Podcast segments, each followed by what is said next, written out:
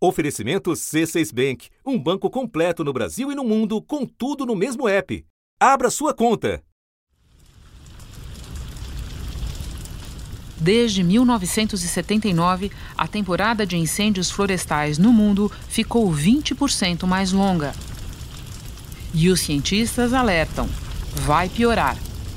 A previsão é de que o aquecimento global torne as temporadas de incêndio cada vez maiores e mais devastadoras. Segundo o estudo do Serviço Florestal dos Estados Unidos, até 2050 o país terá incêndios duas vezes mais destruidores. Não é problema exclusivamente americano, e sim uma epidemia global. 200 casas foram destruídas por um grande incêndio em Valparaíso, fica no 9 Chile. mil pessoas tiveram que sair de casa nas Ilhas Canárias, na Espanha, por causa de um grande incêndio florestal. Na Alemanha, o exército foi chamado para ajudar a combater um grande incêndio florestal no estado, no E leste nos do Estados país. Unidos, um grande incêndio florestal está atingindo o estado da Califórnia. Mais de 150 mil pessoas já tiveram que sair de casa. clima seco e O fogo quente começou provoca de dezenas de Angeles. focos de incêndios na Suécia, até no Círculo Polar Ártico. A Suécia pediu ajuda internacional para E em combater Portugal, as chamas. um incêndio florestal atinge a região central do país. Nove pessoas ficaram feridas pelas chamas, entre elas, oito bombeiros. O caso mais recente é o da Austrália. O fogo queimou 5 milhões e 400 mil hectares de terra em Nova Gales do Sul desde que começou a temporada de incêndios no ano passado, em setembro. Quase 2.500 casas foram destruídas. Para combater 33 pessoas e milhões de animais morreram por causa dos incêndios florestais no país, que, na sequência, sofreu com outro evento As extremo. piores enchentes dos últimos 30 anos. A chuva, que ajuda a apagar os incêndios, também causa transtorno no estado de Nova Gales do Sul. Da redação do G1, eu sou Renata Loprete e o assunto hoje é o futuro do combate a incêndios num mundo cada vez mais quente. Neste episódio, eu converso com a jornalista brasileira Fernanda Santos, que trabalhou por 12 anos no New York Times e foi correspondente-chefe do jornal em Phoenix. É autora do livro The Fireline A Linha de Fogo sobre um incêndio que devastou uma região do Arizona em 2013. Desde então, ela estuda o trabalho de quem luta para apagar o fogo. Sexta-feira, 28 de fevereiro. Fernanda, o que despertou o teu interesse jornalístico por incêndios florestais? Olha, eu trabalhei em Nova York por ah, 12 anos como repórter, nunca tinha feito nenhuma cobertura incêndio- sobre incêndios florestais. E cheguei aqui no Arizona e é uma parte dos Estados Unidos onde esses incêndios são comuns e frequentes. Um incêndio florestal está fora do controle há 11 dias no estado americano do Arizona. dia, bombeiros tentam conter o fogo que está se espalhando por uma floresta no norte do Arizona, nos Estados Unidos. Ninguém ficou Foi assim, tipo, parte do meu repertório que eu tive que, que entender um pouco sobre, sobre eles para poder cobri-los bem, bem feito, né? De uma maneira ah, bem feita. E o que aconteceu então foi que ah, em junho de 2013 houve um incêndio aqui enorme. Era o teu primeiro ano aí, confere? Exatamente, foi logo após eu ter cumprido meu primeiro ano aqui. E esse incêndio foi ah, devastador, porque ah, morreram 19 bombeiros que eram parte da mesma equipe. 19 bombeiros morreram num incêndio no Arizona, oeste dos Estados Unidos. Era uma equipe de elite. Eles abriam caminho na mata para outros bombeiros combaterem o um incêndio.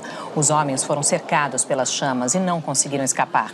Faz mais de 50 graus na região. E claro que, como repórter, eu sabia que isso seria uma notícia enorme que eu teria que cobrir. Bom, eu entendo que esse incêndio, que foi muito mais intenso do que os outros e que está na origem do seu livro The Fireline, teve características especiais, foi muito intenso. Então eu começo te perguntando, como é que você estava, o que é que você estava fazendo quando recebeu o primeiro alerta de que tinha que entrar nessa cobertura? Olha, eu tava em casa, era um domingo, eu nunca vou esquecer. Eu tava em casa com o meu marido, a minha filha e um casal de vizinhos com os filhos deles. é, comendo pizza e tomando vinho. E o meu marido olhou no Twitter, aquela coisa de jornalista, ele também era jornalista, então é, falou: olha, tem um tweet aqui falando que 19 bombeiros estão uh, desapareceram, 19 bombeiros que estão cobrindo esse incêndio desapareceram, ninguém consegue se comunicar com eles. E eu levantei da mesa falei: me desculpa, dá licença, arrumei uma malinha, uma, uma mochila. Entrei no carro e comecei a dirigir em direção a essa cidade. E no caminho eu liguei pro para uh, o corpo de bombeiros local e perguntei para onde que eu devo ir. E eles então me disseram, olha, você seguindo essa estrada aqui vai até onde tem um bloqueio na estrada, que vai ser o máximo que você vai poder dirigir. Ah, porque o resto tá tudo pegando fogo, tá tudo queimando e, e não vamos deixar ninguém do público entrar. Esse incêndio começou e estava transcorrendo de uma maneira mais ou menos branda, né? Como é que ele começou? Olha, foi uma coisa natural. Uh, aqui no Arizona é muito comum, é, no verão, de você ter é, tempestades, são chamados monções, que a gente ouve muito falar, várias partes do mundo eles, eles são comuns, né? Na Índia é muito comum, aqui também ocorre. São é, tempestades de chuva muito fortes, que são antecedidas por relâmpagos, por raios. Então foi um, um, raio que caiu, bateu numa árvore e essa árvore estava super seca e começou a queimar. Agora, a dificuldade em conter esse incêndio, apesar dele não ter imediatamente começado a ser catastrófico, né, em termos do seu tamanho, foi exatamente porque havia muita vegetação nessa área e muita vegetação que há muito tempo não via chuva. Então, o incêndio foi, tinha muito com o que se alimentar, né? Então conta para nós a história dos 19 bombeiros. O que aconteceu com eles? Por que é, uma fatalidade tão grande assim? Foi exatamente por essa razão que eu quis escrever esse livro. Eu me perguntava o tempo todo se essa era uma equipe de elite, né? Eles são chamados hotshots, da, da, das equipes que trabalham no, no, no, chão, né? Que não estão em helicópteros ou em aviões é, é, lutando contra incêndios florestais. Eles são os que recebem o melhor treinamento. Ah, eles eram todos muito jovens, dos, dos 19, 14 eram uh, mais jovens do que 30 anos, tinham menos do que 30 anos de idade. Eles tinham família, né? Tinham razões para viver.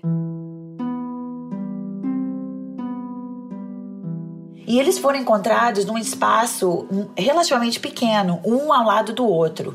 E eu me perguntei, né, por que, que nenhum deles quis correr? Por que, que nenhum deles tentou se salvar? Então eu comecei a pesquisar essa ideia da cultura do grupo, né? Médicos, professores, policiais, bombeiros, seja na cidade, seja bombeiros florestais, trabalham em equipe, dependem dos seus companheiros para fazerem um trabalho bem feito. E foi essa cultura que eu comecei então a, a descobrir e, e me aprofundar para poder é, relatar no livro a razão pela qual eles ficaram juntos e morreram juntos.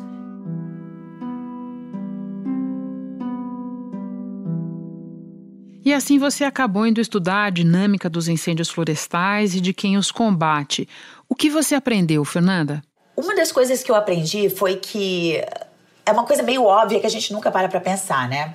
Quando tem, por exemplo, um furacão, aqui nos Estados Unidos acontece com frequência, tornados, né, furacões, ou quando tem um tsunami, é, ninguém tenta combater, né? A gente recebe um alerta e você ou bota aí, a, a, se esconde, é, vai embaixo da mesa se é um terremoto, se é um tsunami você corre para uma terra mais alta, né, para uma parte mais alta da sua cidade, você, você vai para longe do mar. O, o, incêndio florestal, o fogo, é o único elemento natural que o homem, o ser humano, crê poder vencer.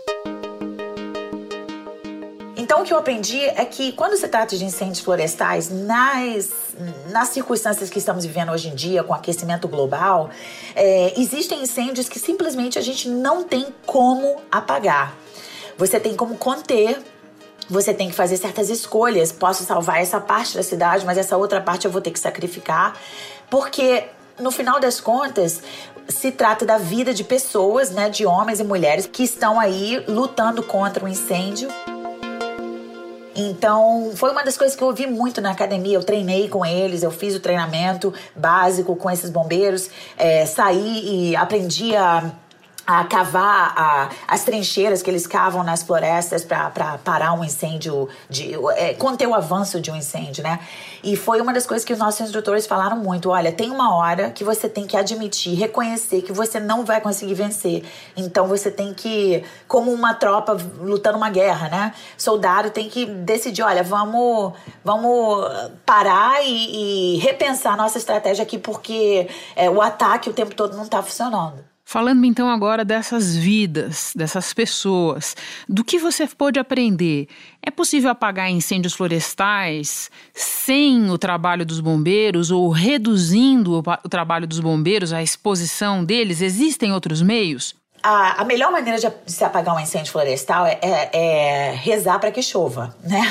A natureza traz o um incêndio quando eles são causados por é, eventos naturais como esse, mas a, a, maioria dos incêndios florestais ainda é causada por pessoas, por exemplo, uma pessoa que faz um, uma fogueira, né, para estar tá acampando, faz uma fogueira, esquece de apagar totalmente a fogueira, deixa uma brasa lá, né? Mas claro que hoje em dia se chove muito pouco, né? Em lugares onde é, os incêndios são comuns. Ah, na Austrália, por exemplo, que está que tem, tem tido mais de 30 incêndios queimando ao mesmo tempo, foi só há, há poucos dias que caiu uma chuva, uma, uma chuva muito forte que apagou vários desses incêndios.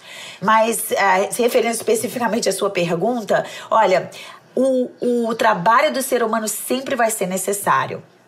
Apesar de a gente ver muitas vezes na televisão a imagem de um avião ah, soltando um retardante de, de incêndio, né? Que eles têm um químico que eles jogam nas chamas. Ou um helicóptero jogando água nas chamas.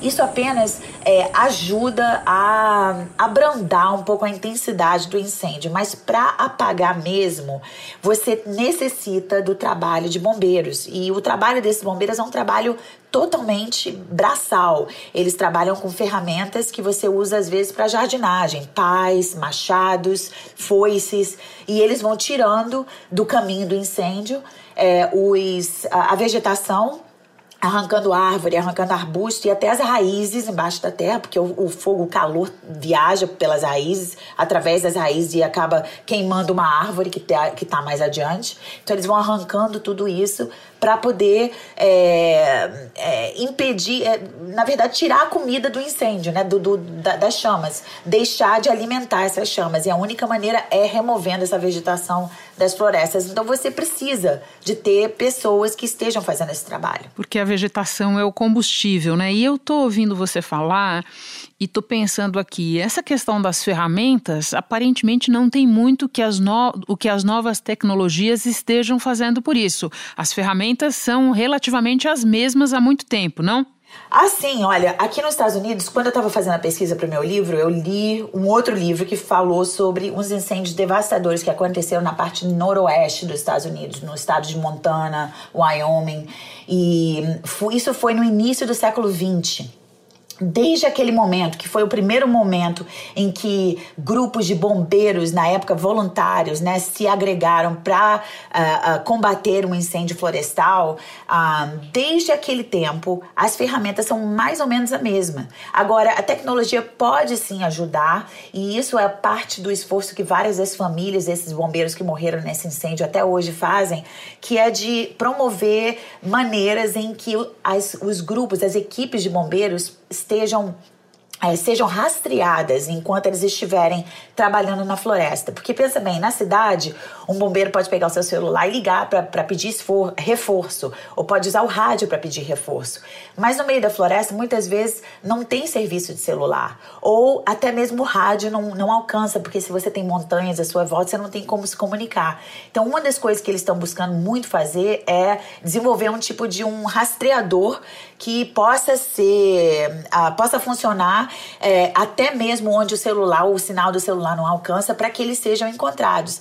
Mas não existe assim nenhuma grande descoberta que tenha sido feita até hoje em termos de tecnologia que tenha feito o trabalho desses bombeiros mais fácil do que foi ah, no início do século XX, quando esse grande incêndio queimou aqui o noroeste dos Estados Unidos. Pelo que você apurou, como é que a dinâmica do fogo vem mudando? Nos Estados Unidos, a temporada de incêndios está efetivamente aumentando? Uh, não existe mais essa ideia de temporada de incêndio entre as pessoas que uh, trabalham nesse ramo de incêndio florestal, que são bombeiros florestais, que estão estudando também é, é, a ecologia das florestas, né? Eles falam que hoje em dia pensar em incêndios, em incêndios florestais em termos de uma temporada de incêndios é, uh, é uma coisa muito ingênua. Ah, porque o incêndio hoje em dia acontece a toda época do ano. Em fevereiro, que é inverno aqui nos Estados Unidos, né? Porque as estações são inversas aí do Brasil. É, no Alasca, que é um estado super frio americano, tá acima do Canadá, quase lá no Polo Norte, né? Ah, existem incêndios florestais que acontecem no Alasca, hoje em dia em fevereiro. Existe uma corrida de trenóis puxadas por pelos aqueles cachorros huskies um, que já teve que ser cancelada ou até o, o, ponto de partida modificado, porque o gelo onde essas corridas ocorriam está derretendo. Um, a gente não precisa nem falar do que está acontecendo no Ártico, né? Um, com o derretimento da, da camada polar e tal. Mas hoje em dia você precisa pensar nisso como uma necessidade diária durante todo o ano e em toda parte do mundo, né? Existem, por exemplo, equipes de bombeiros florestais dos Estados Unidos que estão agora na Austrália. Ah, e também, quando os incêndios da Califórnia ocorrem em novembro, em outubro, que já está meio fora da, da temporada de incêndio tradicional aqui dos Estados Unidos, a gente muitas vezes tem que pedir ajuda de bombeiros de outros países para que eles possam nos ajudar, porque os que estão aqui não dão conta do trabalho.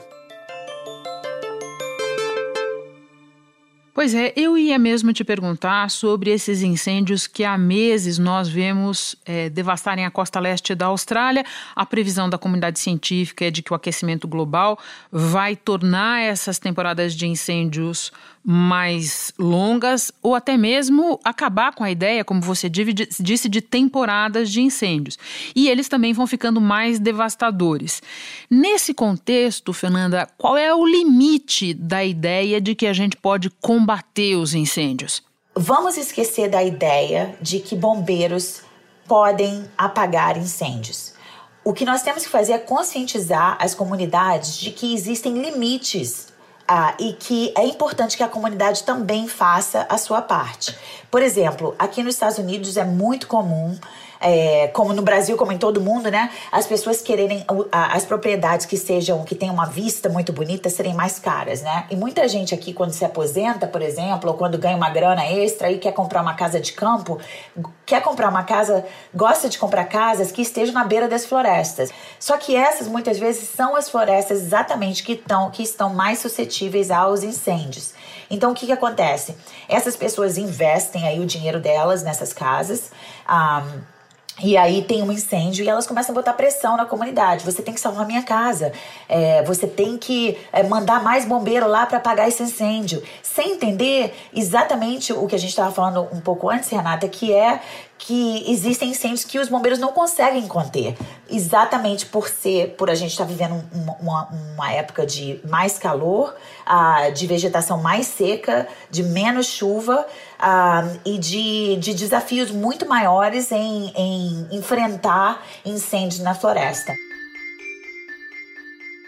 Então, o que acontece, o que é muito comum hoje em dia é que quando esses incêndios começam e você tem aí uma pessoa que está é, trabalhando com a comunidade para explicar os riscos a, aos moradores, eles dizem: olha, prepare o seu kit, é, pegue os documentos mais importantes, os seus uh, bens mais importantes, uh, fotos, né, coisas que a gente não pode substituir, é, e esteja pronto para evacuar a qualquer momento e, ao mesmo tempo, esteja pronto para ah, correr o risco de que a sua casa será queimada. Porque se chegar ao ponto em que tenhamos que escolher entre preservar a vida de uma pessoa ou botar aquela vida em risco para salvar a casa de alguém, nós vamos optar por salvar a, a vida de uma pessoa, claro, né?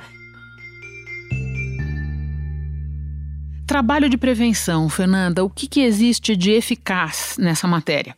Olha, são duas coisas que, que são muito importantes. Uma é o trabalho de é, limpar a floresta, né? O incêndio, o incêndio florestal é, é parte do ciclo natural. É, o fogo tem um, um, uma função é, de ajudar a, a renovar o solo, né? Então, o que aconteceu aqui nos Estados Unidos, em outras partes do mundo, mas aqui ah, ah, foi uma coisa muito forte nos anos 80 e nos anos 90, é que assim que o incêndio começava a queimar, ah, os bombeiros iam e apagavam. Então, aquela função natural do incêndio é, foi eliminada. Ah, então, hoje em dia, as florestas estão super cheias, super assim, ah, tem, tem árvore demais, tem tão sujas, como se diz, entendeu? É, eles, eles usam essa expressão sujas no sentido de que tem, tem mato demais. Ah, então, Uh, existe um trabalho de prevenção que os bombeiros fazem, que é de é, fazer é, queimadas controladas para meio que limpar a parte de baixo da floresta e assim impedir que se um dia com um incêndio começar, as chamas não cresçam, né, assim do chão até o topo das árvores. E uh, também de uh, ajudar as comunidades, educar as comunidades que estão uh, próximas a florestas, que eles também podem fazer o seu papel, que seria, por exemplo, construir é, é, cinturões de é, é, em volta deles que não tenham nenhum tipo de vegetação. Então seria como uma barreira sem nada entre a floresta e essa comunidade. Porque a ideia é, se o fogo está se aproximando e chega num certo ponto onde não há nenhuma vegetação para queimar, então essa, essas chamas normalmente vão começar a diminuir de tamanho e aí então os bombeiros podem atacá-las ah, de maneira mais eficiente e apagá-las. Agora, se a, a, chama vem super grande, super forte, queimando já o topo das árvores e, e não há nenhuma barreira entre a sua casa e a floresta que você vê da sua, da sua varanda, ah, a probabilidade da sua casa queimar é muito maior e a probabilidade de pessoas morrerem também é muito maior, né? Não só bombeiros, mas também residentes, que muita gente não quer sair, quer ficar até o último momento. Fernanda, para terminar, de toda essa apuração longa, trabalhosa, o que ficou de mais importante para você? Olha, o mais importante foi entender o valor de trabalhar com pessoas que você confia, pessoas nas quais você confia, né? É, trabalhar fazendo algo que você ama e acreditar que muitas vezes as decisões que você toma no seu trabalho são decisões perigosas ah, e que, infelizmente, nesse caso, levou à morte de 19 pessoas. Eu acho que foi isso que eu aprendi, o dar mesmo valor ao trabalho de equipe de uma maneira como eu nunca dei antes. Fernanda, muito obrigada por compartilhar a sua experiência, o fruto do seu trabalho conosco. Bom trabalho para você aí. E para você também, Renata. Obrigada. O prazer foi meu. O trabalho em equipe, como a Fernanda mostrou, é de extrema importância se os países signatários do Acordo de Paris, Brasil incluído, querem de fato cumprir as metas para frear o aquecimento global. A ciência é clara: quanto mais quente o planeta, mais intensos os incêndios, e eles já são responsáveis por cerca de 7% das emissões anuais de carbono no mundo. Só a fumaça dos incêndios mata entre 260 mil e 600 mil pessoas todos os anos.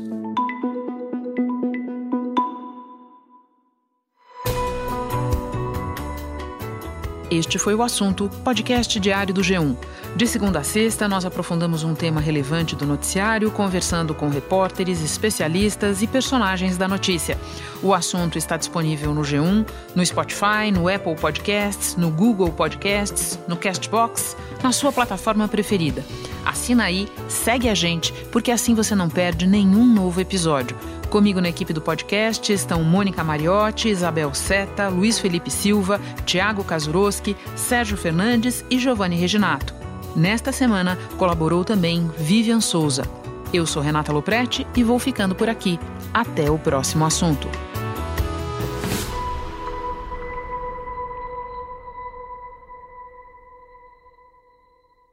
Você no topo da experiência financeira que um banco pode oferecer. Escolha um banco completo no Brasil e em qualquer lugar do mundo. Abra sua conta no C6 Bank.